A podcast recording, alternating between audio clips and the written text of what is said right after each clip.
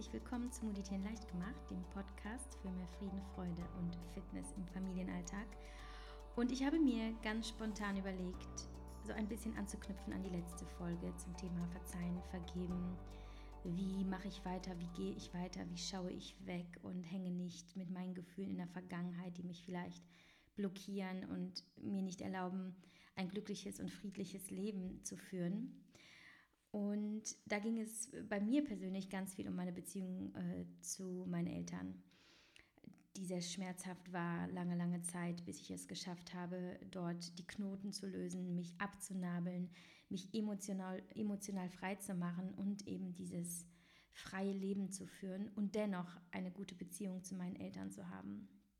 Aber da wirft sich, finde ich, ganz automatisch die Frage auf, mir zumindest, wie kann ich es anders machen? Also, wie kann ich eine gute Mutter sein? Und bin ich eine gute Mutter? Und was bedeutet es überhaupt, eine gute Mutter zu sein? Denn was mir schon, ja, seitdem meine Kinder auf der Welt sind, seit mittlerweile vier Jahren also, äh, tatsächlich immer wieder im Kopf rumschwirrt ist, Javi, du möchtest nicht, dass deine Kinder jemals so über dich denken, wie ich es getan habe, über meine Mutter. Das wäre für mich äh, Wahnsinn. Also nein, es ist einfach keine Option.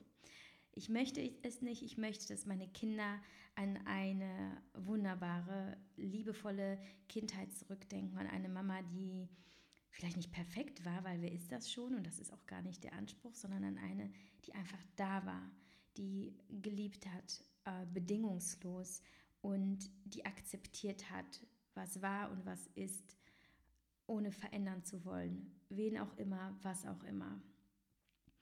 Daher ist es eine Frage, die mich eben jetzt, seitdem ich Mama bin, begleitet. Und ich weiß auch durch meinen Austausch mit euch, äh, mit der Community bei Instagram und auch natürlich im echten Leben, dass es sehr, sehr viele Mütter beschäftigt.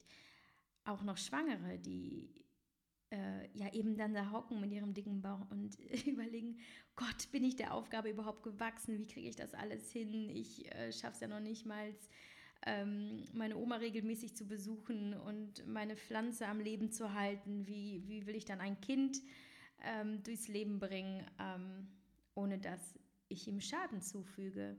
Und ich glaube auch, dass das auch eben eine Frage ist, die vielleicht sogar einige Frauen davon abhält, überhaupt Mama werden zu wollen.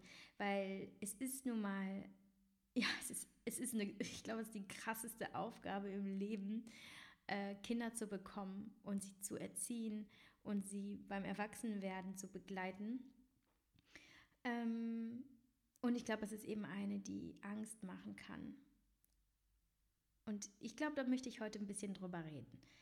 Über dieses, über diese Ängste, wie man sie auflöst, über diese Zweifel, wie man sie auflöst, über die Frage, bin ich eine gute Mutter und wie man sie beantwortet und wie ich das eben ja für mich so handhabe. Und für mich ist es halt so, dass es aktuell für mich ein großes Thema ist. Und das hat einen ganz bestimmten Grund und das ist, dass mir bewusst geworden ist, dass Lias mit seinen vier Jahren ähm, gerade vier geworden, in einem Alter ist, in dem er im Grunde genommen alles wahrnimmt, viel interpretiert und speichert. Er erinnert sich zum Beispiel sehr gut an die Dinge, die vor einem Jahr passiert sind. Ähm, und das bedeutet, er schafft gerade Erinnerungen an seine Kindheit, die er nicht mehr vergisst. Zumindest vieles davon. Und da wird mir bewusst, was ich jetzt tue, was ich jetzt vermittle, wie wir hier leben, was ich sage, welches Gefühl ich ihm gebe, das schafft die Basis für sein Leben. Natürlich schon viel früher. Es beginnt schon in der Schwangerschaft und äh, insbesondere die ersten drei Jahre der Kinder sind sehr prägend. Aber dann, dir selbst als Mutter wird es erst so richtig bewusst, wenn du mit deinem Kind sprechen kannst und es dir sagt, ja Mama, weiß noch, letztes Jahr im Winter und so weiter. Und dann ist dir klar, oh fuck, hier äh, wird es gerade ernst. Also vorher ne, hast du vieles noch irgendwie, ja, ein ne, schöner Spaziergang draußen mit dem Kinderwagen, äh, danach kuscheln auf dem Sofa und irgendwie hast du das Gefühl, alles ist gut.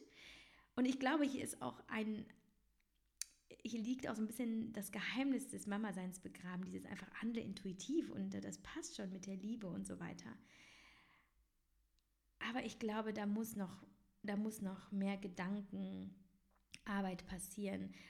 Und spätestens dann, wenn eben die Kinder in diesem Alter sind, wo sie, wo sie tatsächlich ihren Charakter äh, ja so entwickeln und, und, und schärfen oder äh, ja, eben diese, diese Erinnerung schaffen, ähm, spätestens da sollte, sollten wir uns überlegen, sind wir die Person, die wir uns selber gerne als Mama gewünscht hätten. Versteht, versteht ihr, was ich meine? Das ist zumindest bei mir so. Und auch weil ich mir natürlich auch häufig Gedanken mache, bin ich genug da? Oh, ist doch nicht hier euer Ernst. Jetzt klingelt es an der Tür. Eine Sekunde. Ah, so, da bin ich wieder. Hat er noch nicht mal gewartet. Dabei bin ich sofort runtergerannt. Ähm, genau, also wo bin ich stehen geblieben? Ähm, Zweifel, bin ich genug da? Denn ich bin selbstständig, ähm, ich bin nicht zu Hause, meine Kinder gehen in die Kita, ich hole sie um drei ab. Dann immer diese Zweifel, ist das genug? Bis sie schlafen gehen, haben sie genug Mama? Und ähm, dann bin ich auch mal zwei Tage weg aus beruflichen Gründen oder dann schreibe ich ein Buch und dann wird es die letzten Wochen total stressig und dann muss ich auch mal nachmittags mal äh, Familie einspannen oder eine Babysitterin und es ist halt immer dieses, bin ich genug da und haben sie genug von mir? Denn das ist eben ja ein, ein Punkt aus meiner eigenen Vergangenheit, aus meiner eigenen Kindheit, ähm, der mir doch irgendwie zugesetzt hat, dass meine Eltern sehr, sehr wenig da waren. Also ich, äh, wie ich schon in der letzten Folge gesagt habe, bin ich ja mit äh, vielen Nannies aufgewachsen und äh,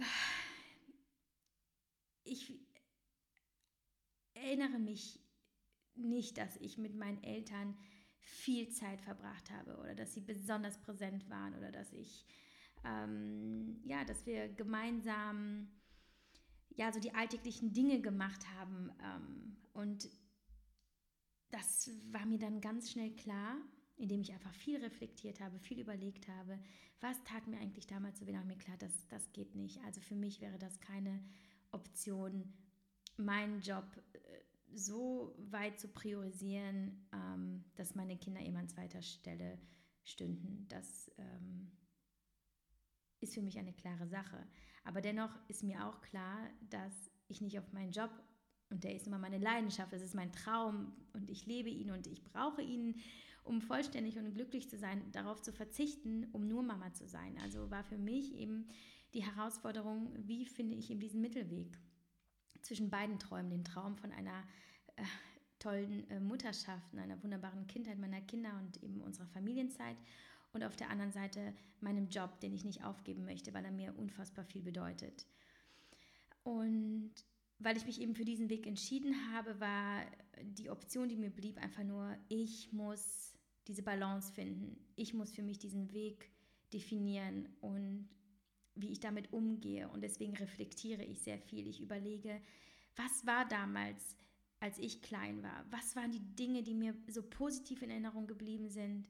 Und was war das, was mir negativ in Erinnerung geblieben ist? Was hat mich geprägt? Vieles werde ich wahrscheinlich gar nicht wissen, weil es so un, un, unterbewusst passiert. Ja, das sind ähm, so Mechanismen, die wir noch nicht mal tagtäglich wahrnehmen, die einfach in uns übergegangen sind, indem es halt einfach durch Wiederholungen, Routinen, ähm, ja, zu, zu, quasi zu unserem Charakter geworden ist, zu unserer äh, Identität. Aber vieles ist einfach eben noch in unserer Erinnerung. Also glaube ich, dass eine Sache, die uns hilft, ähm, eine gute Mutter zu sein oder meinetwegen auch ein guter Vater, ich weiß nämlich nicht, ob hier auch Männer zuhören, das würde mich doch eigentlich mal sehr interessieren, ist einfach zu überlegen, was möchte ich anders machen als meine Eltern und wie kann ich das tun?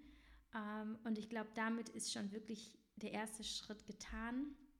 Und wenn wir daran dann äh, wirklich bewusst arbeiten und uns immer wieder daran erinnern, dass wir vielleicht gerade in die Muster unserer Eltern fallen oder in, in, in, eine, ähm, ja, in einen Umgang, den wir eben nicht, nicht möchten und den wir selber nicht gut finden und den wir uns selber nicht gewünscht hätten von unseren Eltern, ja, dann kann es uns gelingen, die Mama und der Papa zu sein, ähm, die der wir sein möchten.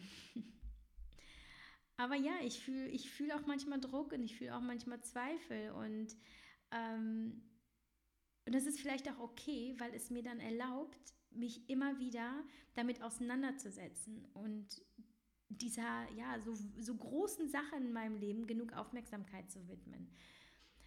Ähm, dennoch bin ich da ganz relaxed, auch wenn ihr jetzt glaubt, mein Gott, was macht die sich denn so viele Gedanken? Nee, mache ich ja gar nicht so sehr. Also es ist jetzt halt eben ein Thema, das habe ich jetzt rausgegriffen, das thematisiere ich jetzt.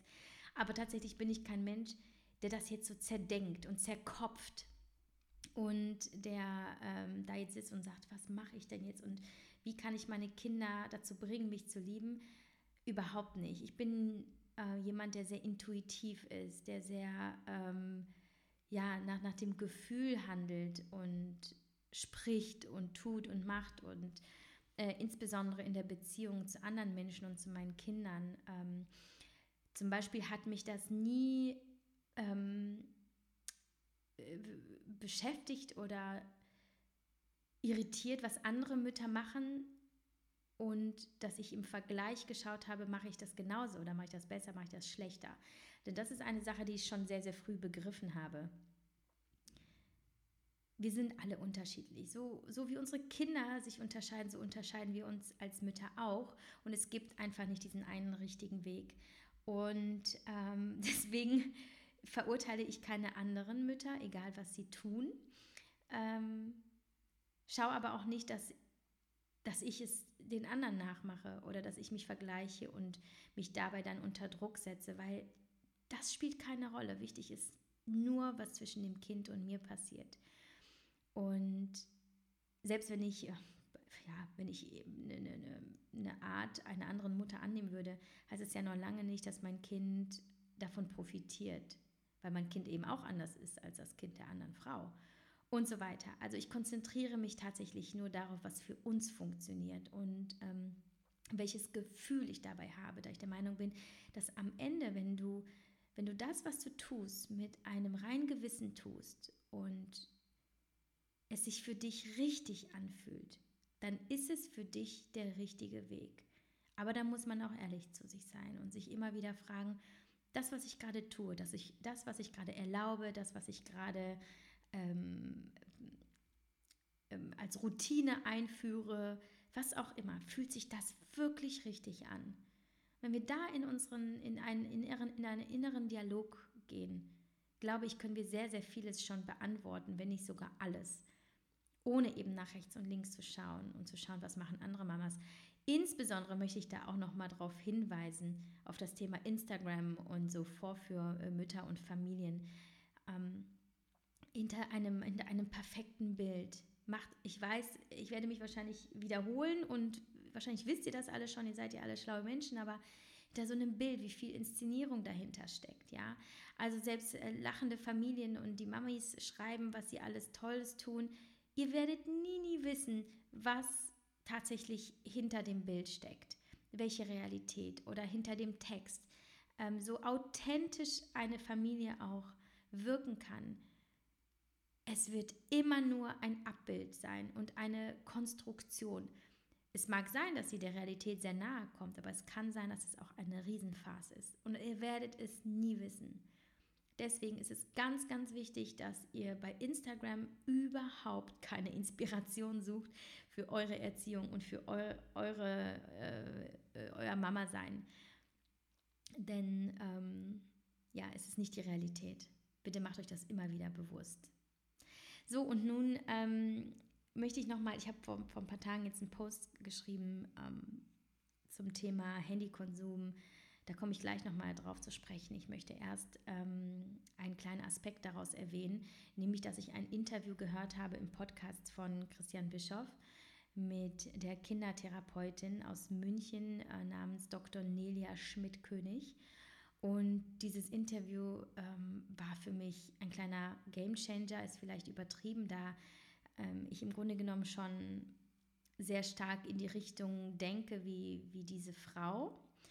Aber das war nochmal, ja, ist nochmal von einer Kinderpsychologin zu hören, ist dann, ja, okay, das sitzt. alles klar, okay, noch stärker darauf achten. Ähm, unfassbar, sehr inspirierend, sehr äh, bereichernd und ähm, sehr angenehm zu hören. Ich werde es euch verlinken in den Show Notes. Ich kann es nur empfehlen, wirklich jeder Mama, jedem Papa, äh, Oma, Opa, wer auch immer äh, sich mit diesem Thema auseinandersetzt, wie Kinder groß werden und was sie mitnehmen und wie sie sich entwickeln. Ganz, ganz, ganz wichtig. Äh, kurz zusammengefasst, sie sagt also, ähm, dass gerade in der heutigen Gesellschaft ähm, die Gefahr besteht, dass Kinder ein großes Mangelempfinden entwickeln und es zu einer gestörten Mama, Papa ähm, oder einfach Eltern, Eltern-Kind-Beziehung kommt, wenn äh, die Eltern zu stark am Handy hängen.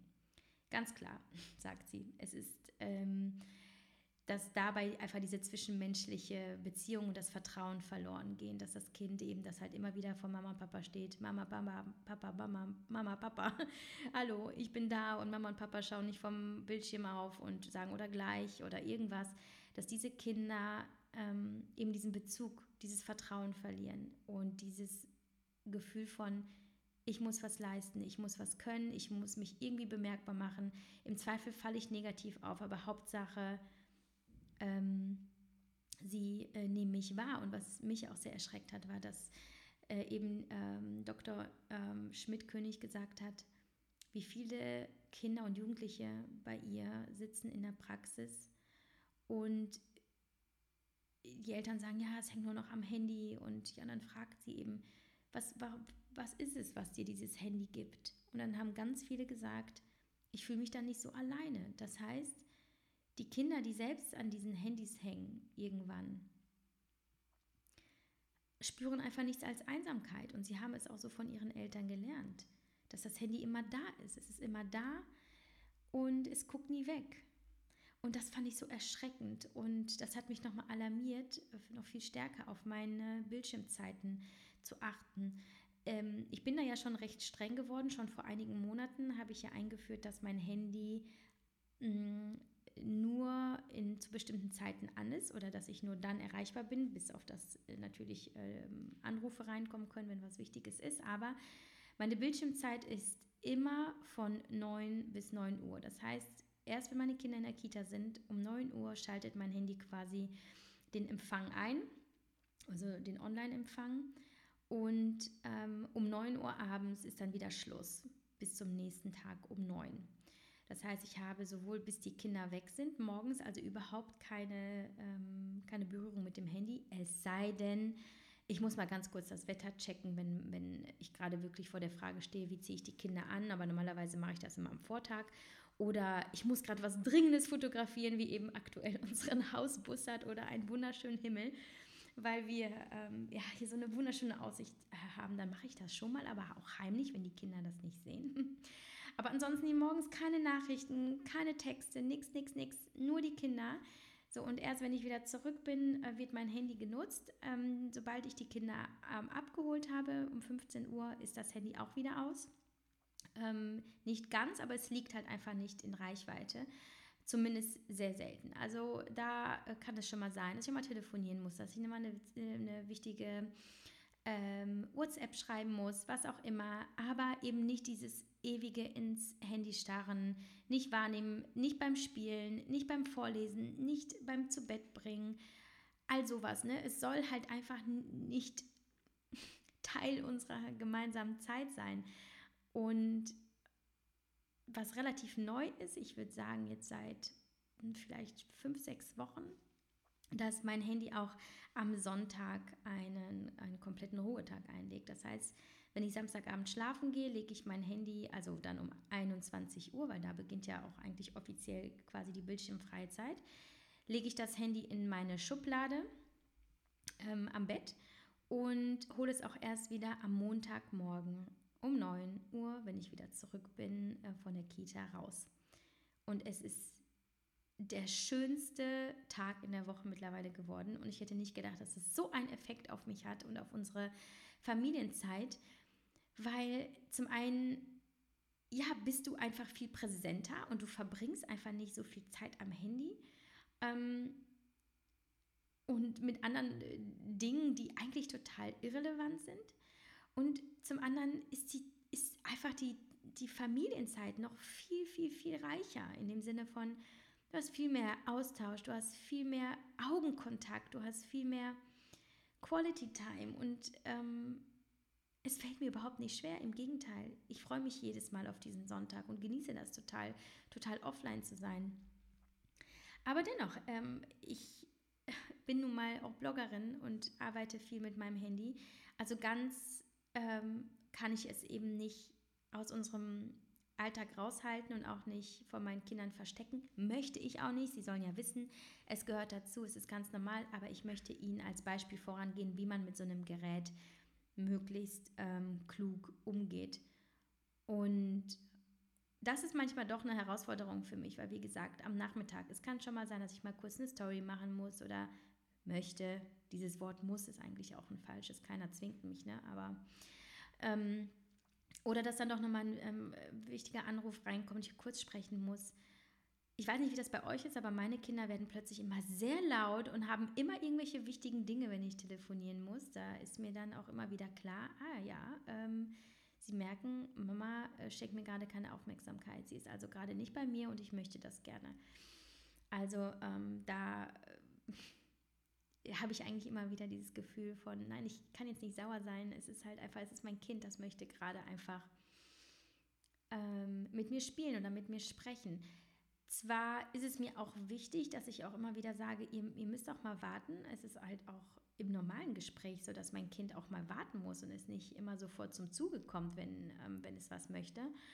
Aber halt nicht aus banalen Gründen, ja. Also stellt euch mal auch die, die Situation unter Erwachsenen vor. Stellt euch mal vor, ihr seid mit eurem Partner zusammen. Ihr sitzt vielleicht im Restaurant und euer Partner ist am Handy und ihr sagt, Schatz, Schatz, Schatz. Und Schatz guckt einfach nicht äh, auf und ist die ganze Zeit am Handy und muss so, äh, ja, bitte? Oder warte mal bitte kurz. Wie fühlt ihr euch da? Ihr seid angepisst ohne Ende. Es ist doch scheiße, wenn man mit jemandem zusammensitzt und man möchte sich austauschen und diese Person starrt ins Handy. Also, sorry. Ähm, das geht nicht. Wenn es unter Erwachsenen nicht geht, geht es auch nicht zwischen Erwachsenen und Kindern. Und das hat nichts damit zu tun, dass Kinder nicht sofort das bekommen sollen, was sie wollen, gar nicht, sondern eben um diese äh, Frage nach, ist das jetzt gerade gerechtfertigt, dass ich irgendwas lese und noch nicht mal da bin, wenn das Kind etwas möchte? Ähm, oder ob es vielleicht jetzt auch einfach möglich ist, das Handy für ein paar Stunden wegzulegen und alles andere erst dann zu machen, wenn das Kind im Bett ist.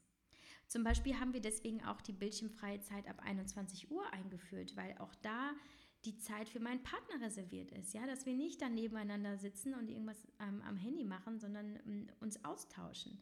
Ich glaube, das ist äh, mit ja, die wichtigste, das wichtigste Tool für eine glückliche Partnerschaft, dass man sich nicht aus den Augen verliert. Aber wenn du jemandem nicht in die Augen schaust, regelmäßig verlierst du ihn aus den Augen. Und ich möchte nicht, dass meine Kinder mich aus den Augen verlieren, dass ich meine Kinder nicht aus den Augen verliere. Ich möchte das auch nicht für meinen Partner. Und deswegen ist es manchmal so, dass ich denke, dieses scheiß Handy, das kommt jetzt in die Ecke und ich möchte es nicht mehr. Dennoch, es geht natürlich um einen klugen Umgang. Es geht darum zu schauen, ähm, wie wird es eingesetzt, wie kann ich meinen Kindern als gutes Beispiel vorangehen. Und ähm, genau, lassen wir mal das Thema Handy kurz ruhen und kommen auf die Dinge, die mir sonst eben wichtig sind. Und zwar, dass ich auch viel eben darüber gelesen habe, gerade äh, psychologische Texte und ähm, es immer wieder bestätigt wurde, was ich eh schon fühle und was mir eigentlich auch ganz recht kommt, muss ich auch sagen, ist, dass was zählt in einer ja, in einer gesunden Beziehung zwischen Eltern und Kind ist eben, dass die Quantität stimmt. Äh, nee, Entschuldigung, nochmal. Zurückspulen bitte. Dass die Qualität stimmt und nicht die Quantität. Das heißt, es geht nicht darum, wie viel man Zeit mit dem Kind verbringt, sondern eben wie. Wobei hier auch das Thema Handy auch schon wieder ähm, äh, relevant ist. Das heißt, auch Eltern, die viel arbeiten, die auch mal weg müssen, äh, dass das völlig in Ordnung ist und dass es auch gar nicht darüber entscheidet, wie sich die Beziehung ähm, zwischen Eltern und Kind entwickelt. Das haben also Psychologen ähm, bestätigt und auch äh, Dr. Nelia Schmidt-König hat das bestätigt, dass es wirklich nicht darum geht, wie viel Zeit man mit dem Kind verbringt, sondern dass man die Zeit, die man hat, präsent ist, dass man sich dem Kind widmet, dass man ihm zuhört, dass man mit ihm Dinge macht, die es machen möchte und dass man einfach Interesse bekundet. Sie sagt auch, es geht um Interesse und Zeit. Das heißt, ich gestalte jetzt die Zeit, die ich mit meinen Kindern habe. Ähm, das ist also ähm, der Morgen, das sind dann ungefähr eineinhalb Stunden oder eineinhalb Stunden bis zwei. Es ist der Nachmittag von drei bis sieben. Ähm, es ist auch in der Nacht, wenn mal was ist, oder eben das komplette Wochenende. Ich habe Interesse, ich beschäftige mich mit dem Kind und ich habe Zeit. Es ist natürlich nicht immer einfach, denn ich muss ja auch mal kochen und das Kind möchte aber gerade was anderes machen oder ich muss jetzt nochmal die Wäsche machen oder es ist dann nochmal was anderes zu erledigen im Haushalt. Ähm, da habe hab ich für mich ähm, ausprobiert, wie es denn ist, wenn ich das Kind einbinde und das funktioniert für mich und für unsere Kinder total gut und ich bin total überrascht. Ich habe immer gedacht, ja, so Haushalt und so, da interessiert sich das Kind eh nicht für und ich mache es mal eben schnell alleine und äh, keine Ahnung, das Kind muss sich jetzt mal eben selbst beschäftigen. Aber nein, jedes Mal, wenn ich was machen muss, lade ich meine Kinder dazu ein. Beispiel gestern, Sonntag. Ich wollte noch ein bisschen Unkraut vor dem Haus äh, jäten und ein bisschen fegen. Ähm, wir waren äh, zuvor spazieren, mein Mann war nicht da, der war angeln mit einem Freund den, Freund den ganzen Sonntag und ich war mit den Kindern dann äh, mit den Fahrrädern unterwegs und auf dem Spielplatz und dann sind wir zurückgekommen und ich wollte halt eben noch was machen. Und ähm, dann habe ich die Kinder einfach eingespannt. Lias hat ähm, so eine kleine Hake in die Hand bekommen, Leo hat gefegt und wir haben zu dritt wirklich den Vor, äh, Vorplatz, ja, Vorgarten ist es eigentlich nicht, naja, egal, ihr wisst schon, was ich meine, die Vorfahrt, Einfahrt haben wir zumindest schnell flott gekriegt. Das war so schön. Naja, das ist jetzt ein Beispiel. Ansonsten, wenn ich koche, ich lade sie immer dazu ein, sich dazu zu stellen. Natürlich ist es immer Chaos. Natürlich ist es noch mehr Arbeit. Und natürlich, weiß nicht, muss ich dann aufpassen, dass das Kind nicht auch noch oben von der Arbeitsplatte runterfällt, wenn es da oben sitzt und mir zuschaut. Aber ich bin es ein. Ich, bin, ich, ich biete ihm an, teilzuhaben an meinem Leben, dass wir gemeinsam Zeit verbringen, auch wenn Mama was machen muss. Zur Wäsche gehe ich meistens auch nicht alleine, weil eins der Kinder mitkommen will. Müll wegbringen machen wir zusammen. Ähm, die Kinder räumen mit mir den Tisch ab und so weiter. Das heißt, auch wenn ich was erledigen muss, die Kinder haben immer eine Einladung und ich freue mich, wenn sie mitmachen.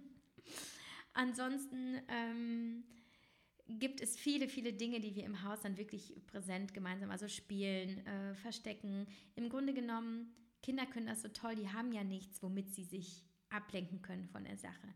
Wenn du als Mama einfach mitmachst und gar nicht so darauf guckst, worauf hast du eigentlich Bock? Ja, meint ihr, ich habe immer Bock, eine, eine Stunde lang Verstecken zu spielen? Das ist teilweise einfach das langweiligste Spiel der Welt.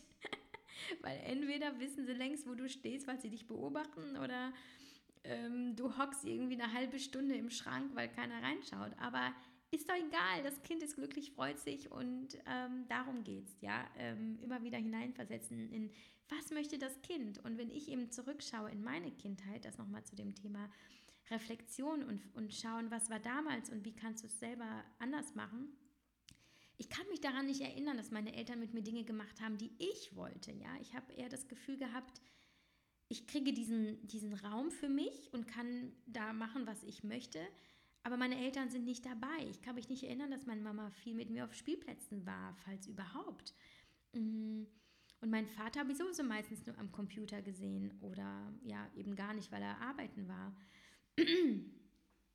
Und das möchte ich nicht. Ich möchte, dass meine Kinder das Gefühl haben, dass sie mit mir genauso viel Fun haben können wie mit jedem anderen auch. Und dass ich nicht nur dafür da bin, Essen auszugeben und ähm, äh, quasi das Kind anzuziehen, ins Bett zu bringen, sondern dass ich einfach auch wirklich ein ein cooler Zeitkamerad bin. Oh Gott, sagt man das? Das ist irgendwie ein seltsames Wort. Naja, ihr wisst, was ich meine.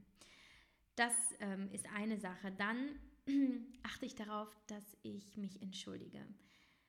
Ähm, Habe ich, glaube ich, in einer der ersten Folgen des Podcasts darüber gesprochen. Hm, muss ich nochmal raus, raussuchen ähm, dass meine Eltern sich nie bei mir entschuldigt haben, egal wie sie geschrien haben, ähm, wie, wie schlimm die Situation waren, egal was passiert, egal was ich ihnen vorgeworfen habe, sie haben nie gesagt, es tut mir leid. Und das hat mich damals nicht bewusst beschäftigt, aber irgendwann war mir klar, dass es etwas ist, was mir sehr gefehlt hat. Und erst als mein Vater mir mal einen Brief geschrieben hat, ähm, als ich in Südafrika war, darüber habe ich auch in Business Wehtut geschrieben, und darin das erste Mal Es tut mir leid geschrieben hat, da, das war, als, als hätte er wirklich, ähm, als hätte er all, all das, was zwischen uns stand, mit einem Mal aufgelöst. Und es gab, ich hatte einen Zugang und ich, ich konnte endlich so viel Menschlichkeit und, und Nähe wahrnehmen. Und deswegen achten mein Mann und ich da sehr, sehr bewusst drauf. Also ähm, wenn Lias zum Beispiel sagt, oh Mama, du bist mir auf den Fuß getreten, ne? dann sage ich nicht, Mensch, das war doch keine Absicht und ist doch nicht so schlimm gewesen, sondern ich knie mich runter, nehme ihn in den Arm und sage, entschuldige bitte, das war nicht meine Absicht. Oder ähm, wenn ich mal schimpfe und ich werde mal zu laut, ähm, ja, es passiert mir auch, dass ich mal schreie, ähm, wobei das auch etwas ist, worauf ich sehr achte, weil es bei uns damals im Elternhaus ja sehr, sehr äh, präsent und sehr, äh, ja, es war sehr, also es gab sehr viel Geschrei und ich habe es immer noch sehr in meinen Ohren und ich möchte es nicht an meine Kinder weitergeben. Also ich behaupte mal, ich schreie wenig, aber auch mir passiert das mal. Und das Allerwichtigste ist, wenn eben sowas passiert ist, dass ich es nicht im Raum stehen lasse und dass ich es einfach, ja, dass ich da Gras drüber wachsen lasse, weil es ist ja nur ein Kind. Nein, ich gehe dann immer hin und nehme, nehme das Kind in den Arm und sage, es tut mir leid, dass ich gerade geschrien habe, das war nicht richtig. Und dann erkläre ich ihm meine Gefühle, dann sage ich, was, was war denn gerade mit mir los, warum habe ich denn geschrien, wieso bin ich wütend. Und dass ich aber dann immer wieder betone, aber weißt du, ich habe dich trotzdem sehr lieb und es ist gar nicht deine Schuld, es war jetzt nur gerade mein Problem.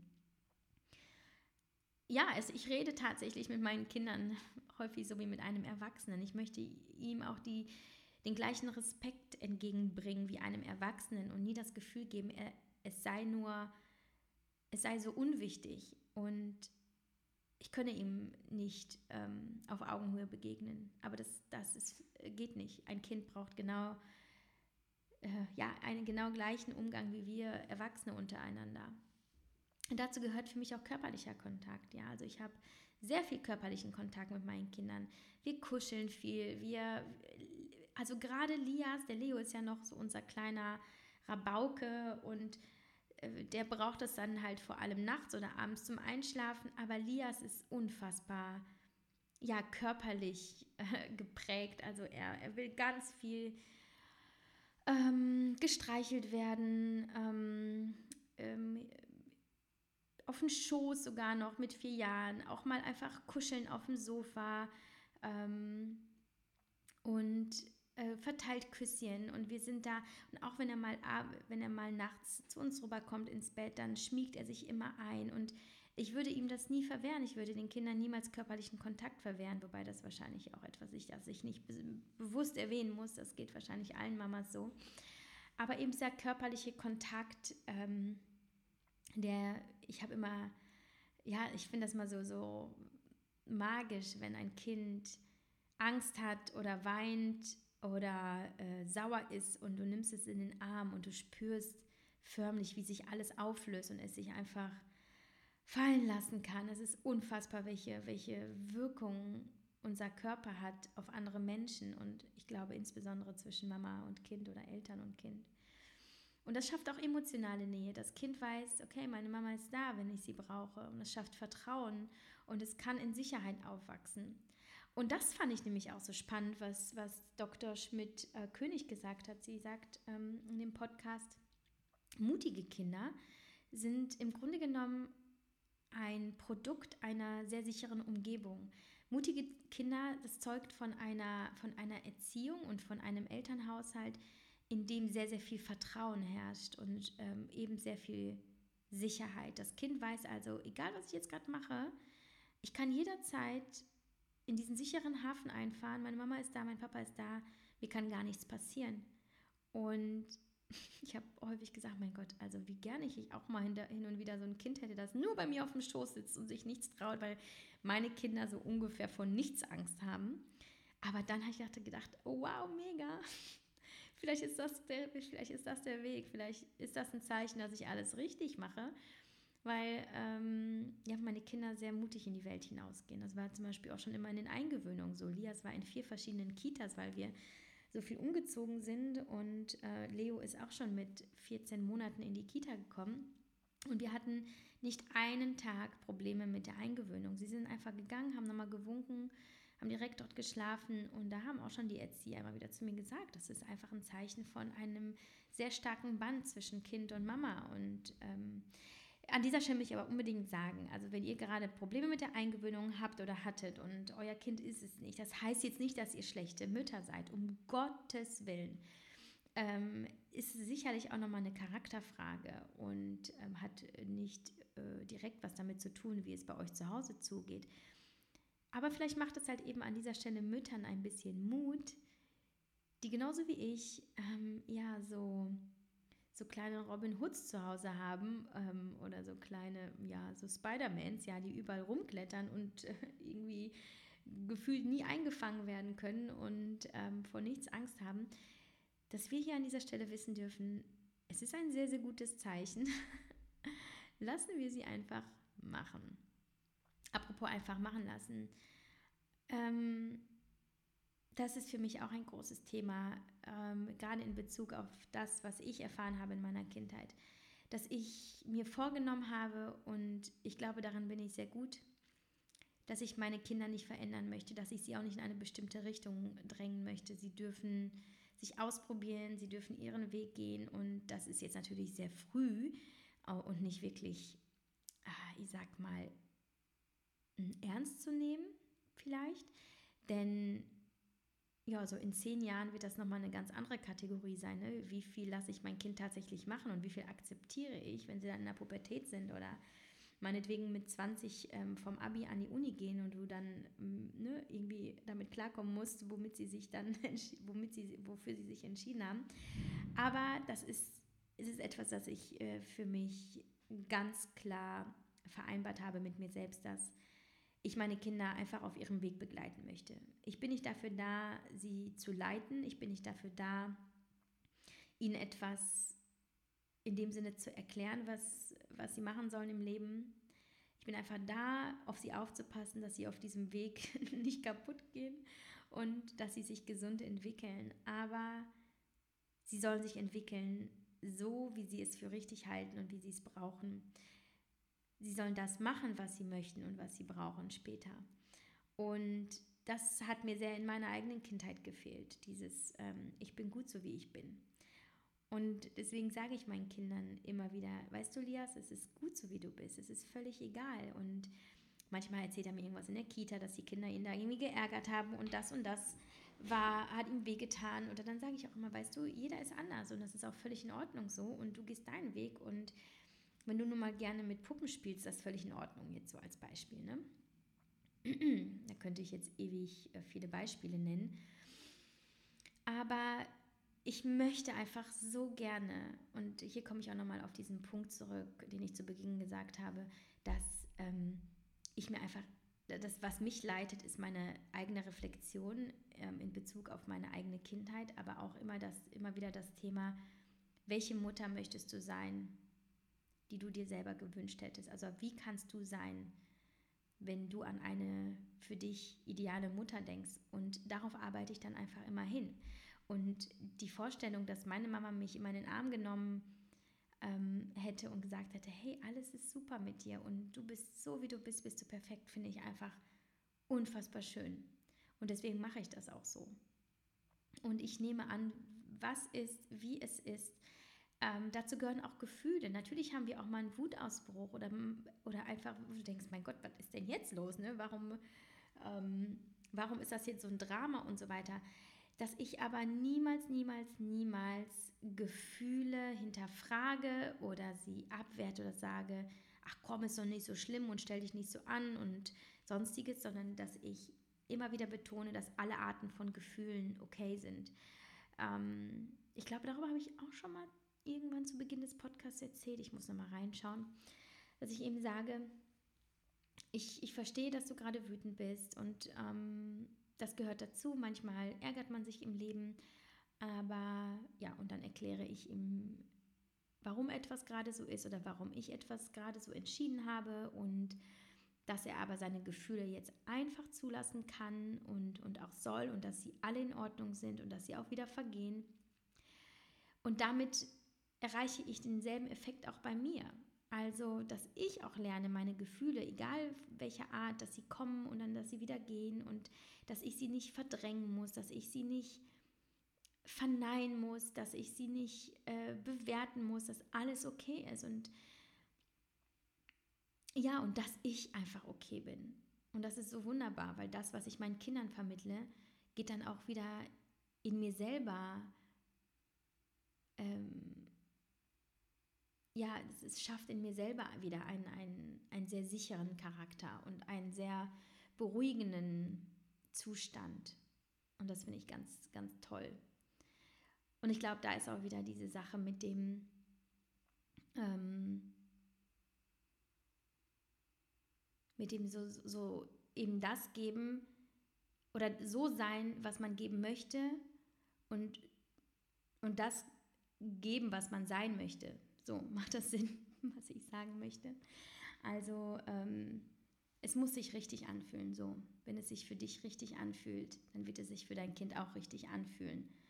Und ähm, manchmal versuche ich mir das auch mal so von, von außen anzuschauen, so aus, aus objektiver Sicht, was natürlich sehr schwer ist, weil wir sind nun mal äh, individuell und, und betrachten ja im Grunde genommen alles subjektiv. Aber dieses, dass ich mir von außen manchmal die Situation anschaue und denke mir, wenn, wenn du die beiden jetzt so sehen würdest, also in dem Sinne mich und mein Kind, wenn du die beiden jetzt so sehen würdest, würde sich das von außen, würde, würde das gut aussehen von außen? In dem Sinne von, sieht das nach Liebe aus, sieht das nach einer gesunden Beziehung aus, sieht das nach Respekt aus? Und das hilft mir immer sehr. Und natürlich klappt es nicht immer. Ich, ich manchmal kriege ich auch die Krise und es regen mich so viele Dinge auf, ja, aber das ist wirklich mal die Frage dessen, wie, wie gehe ich damit um in mir selbst, aber auch vor meinem Kind. Und ähm, welches Gefühl gebe ich meinem Kind? Zum Beispiel auch, wenn äh, mein Mann und ich uns streiten. Davon habe ich auf jeden Fall schon mal erzählt, dass, dass das auch mal vor den Kindern passiert, ähm, obwohl wir das eigentlich ist, äh, ne, meiden ähm, und weil vieles einfach nicht vor den Kindern diskutiert werden muss. Aber wenn es mal passiert, dass wir da auch offen mit den Kindern sprechen ne, und dass wir sagen, ähm, hört mal, ne? Mama und Papa müssen auch mal anderer Meinung sein. Es geht aber darum, dass man es klärt und respektvoll untereinander klärt und dass man sich danach wieder in den Arm nimmt und sagt, dass man sich lieb hat. Und eines Tages, was für mich so wundervoll zu beobachten war, sah ich, wie Lias ähm, erst im Streit war mit Leo und irgendwann ging er zum Leo hin und umarmte ihn und sagte, weißt du, Leo, ich habe dich trotzdem sehr lieb, auch wenn ich dir das gerade weggenommen habe. Und da standen mir in dem Augenblick die Tränen in den Augen. Ich dachte, okay, wow, ähm, das ist der Effekt des Spiegels. Also in dem Sinne von, sie, das, was du tust, das spiegelt sich wieder in, der, in, in deinen Kindern, ohne dass du es so indoktrinierst, ohne dass du es ihnen ja so einflößt und sagst, das musst du so machen. Sie gucken es sich einfach ab durch das, was hier zu Hause passiert. Und dieses Zuhause muss halt eben ein Ort von Wärme sein, von Sicherheit und von Mama ist da, egal was in der Kita ist, egal was in meinem Kopf gerade abgeht. Und es passieren so viele wirre Dinge in diesen kleinen Köpfen.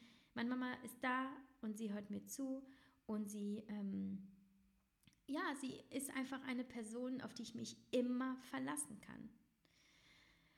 Ähm, hat übrigens auch damit angefangen, dass ich meine Kinder nie habe schreien lassen. Nachts weil ich finde, da geht schon los, dass diese Kinder das Gefühl haben müssen, wenn es mir nicht gut geht, kommt meine Mama.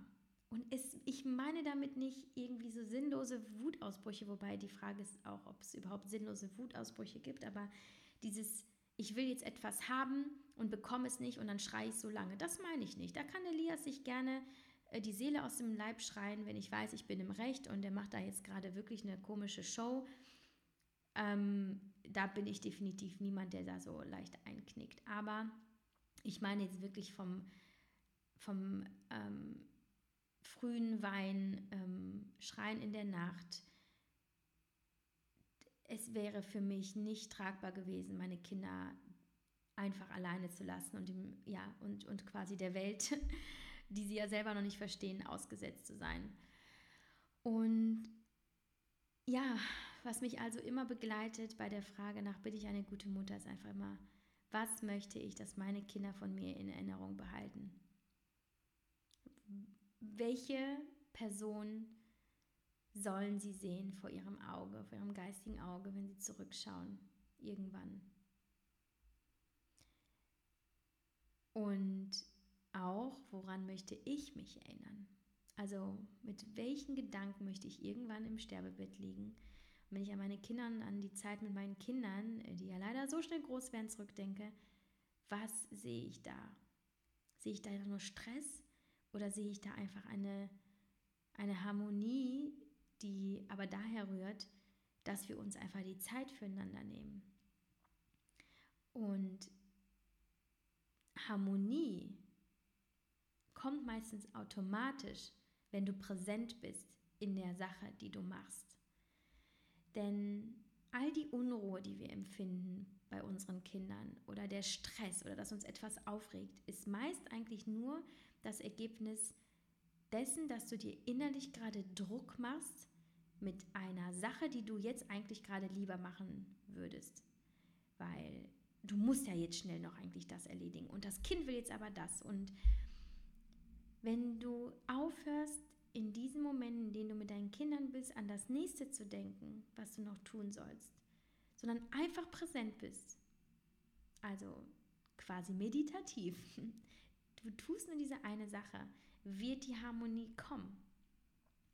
Wenn du dir also mehr Harmonie in deiner Beziehung wünschst zu deinem Partner, wenn du dir mehr Harmonie zu deinen Kindern in, dein, in deiner Beziehung zu deinen Kindern wünschst oder im Alltag, sei präsent Hänge nicht in der Vergangenheit, denke nicht an die Zukunft, sei präsent und du wirst dich automatisch beruhigen.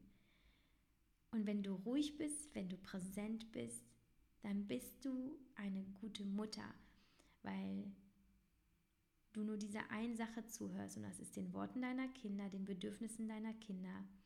Du gibst ihnen das, was sie brauchen. Das ist einfach nur der Augenkontakt mit, den, mit der Mama, die Zeit mit der Mama, dass die Mama macht, worauf das Kind gerade Lust hat. Wie ich schon sagte, es ist nicht immer das, worauf du Lust hast, aber es ist auch nicht immer wichtig, dass du das tust, was, was dir gefällt. Nimm es einfach so an, nimm es an, begleite es auf dem Weg nach, nach oben. ähm, und stell dir immer wieder vor, welche Mutter du dir gewünscht hättest. Vielleicht hast du ja auch schon eine Mutter, die perfekt für dich war. Dann überleg dir, was hat sie richtig gemacht? Was, hat, was liebst du so an ihr? Woran, woran denkst du, wenn du an die Zeit mit ihr ganz, ganz früher zurückdenkst? Oder ebenso wie bei mir, was war nicht okay? Und es ist auch okay, dass es nicht okay war, weil ich darf jetzt daraus lernen. Ich weiß jetzt, was ich machen muss, damit es mit meinen Kindern anders läuft. Und das ist auch völlig in Ordnung so. Also eine Auseinandersetzung mit meiner eigenen Vergangenheit, aber nicht wertend, sondern einfach konstruktiv, lehrreich und immer mit dem Gedanken, dass ich meinen Kindern die bestmögliche Kindheit bieten möchte. Und ganz unabhängig von materiellem oder von Urlaub oder was auch immer du alles möglich machen kannst, um Zeit zu schaffen. Du musst noch nicht mal in den Urlaub fahren. Deinem Kind ist egal, ob du ähm, auf den Spielplatz nebenan gehst oder auf die Malediven fliegst. Das, da müssen wir uns echt, da müssen wir ehrlich zueinander sein. Es ist ihm egal. Sei einfach da. Nimm es in den Arm, hör ihm zu, lies ihm was vor. Und ich glaube, dann machst du schon so vieles richtig. Denn dein Kind wird einfach Liebe spüren. Und wenn dein Kind Liebe hat, wenn es dein Interesse hat, wenn es deine Zeit hat, dann wird es sich ganz sicher gesund entwickeln. Und dann entwickelt sich auch eure Beziehung gesund. Und ich glaube, da müssen wir uns alle gar keine Sorgen machen. Und deswegen ist es auch okay, wenn wir alle arbeiten. Deswegen ist das auch okay, wenn wir mal weggehen. Das ist auch okay, wenn wir mal ohne Kind in den Urlaub fahren. Das gehört alles dazu, dass du auch glücklich bist und dass du die Kraft findest, deinem Kind wiederum deine Kraft dann zu geben. Aber die musst du schöpfen. Aber das ist wieder ein anderes Thema. So, ich glaube, das war, ja, da, eigentlich dachte ich, das ist total witzig. Ich dachte e-, ehrlich gesagt, ach, das wird eine kurze Folge, weil ähm, eigentlich habe ich nur drei Sachen zu sagen und huch, sind es doch wieder 50 Minuten. Ich kann es einfach nicht kurz. Ähm, nun ja, also ähm, beenden wir diese Folge. Ich hoffe, dir geht es jetzt ein bisschen besser. Oder vielleicht geht es dir auch schlechter, weil du denkst, oh, da muss ich ganz schön vieles noch machen in meinem Leben und in meinem Mama sein. Aber auch das sollte ich auch bloß nicht unter Druck setzen, weil eigentlich ist es alles ganz einfach. Es ist wirklich nicht so viel. Das steckt eigentlich alles schon in dir drin. Jeder hat Liebe. Nicht jeder hat sie bislang gefunden, aber es lohnt sich danach zu suchen und jeder hat auch Intuition. Und eigentlich wollen wir intuitiv alle das Gleiche, nämlich Liebe, dass wir sie geben dürfen, dass wir sie bekommen. Und wo geht das besser als mit den eigenen Kindern innerhalb der eigenen Familie und Partnerschaft? Und ich glaube, es gibt nichts Schöneres, womit wir uns auseinandersetzen könnten. Und ich glaube, ich habe mich schon lange nicht mehr so sehr auf meine Kinder gefreut wie jetzt. Ich flitze jetzt zur Kita. Wir haben Viertel vor drei, ähm, also düse ich jetzt mal los. Und äh, wir hören uns dann nächste Woche. Ich freue mich und ich wünsche euch bis dahin eine wunderbare Familienzeit voller Liebe, Zeit und Interesse. Ciao.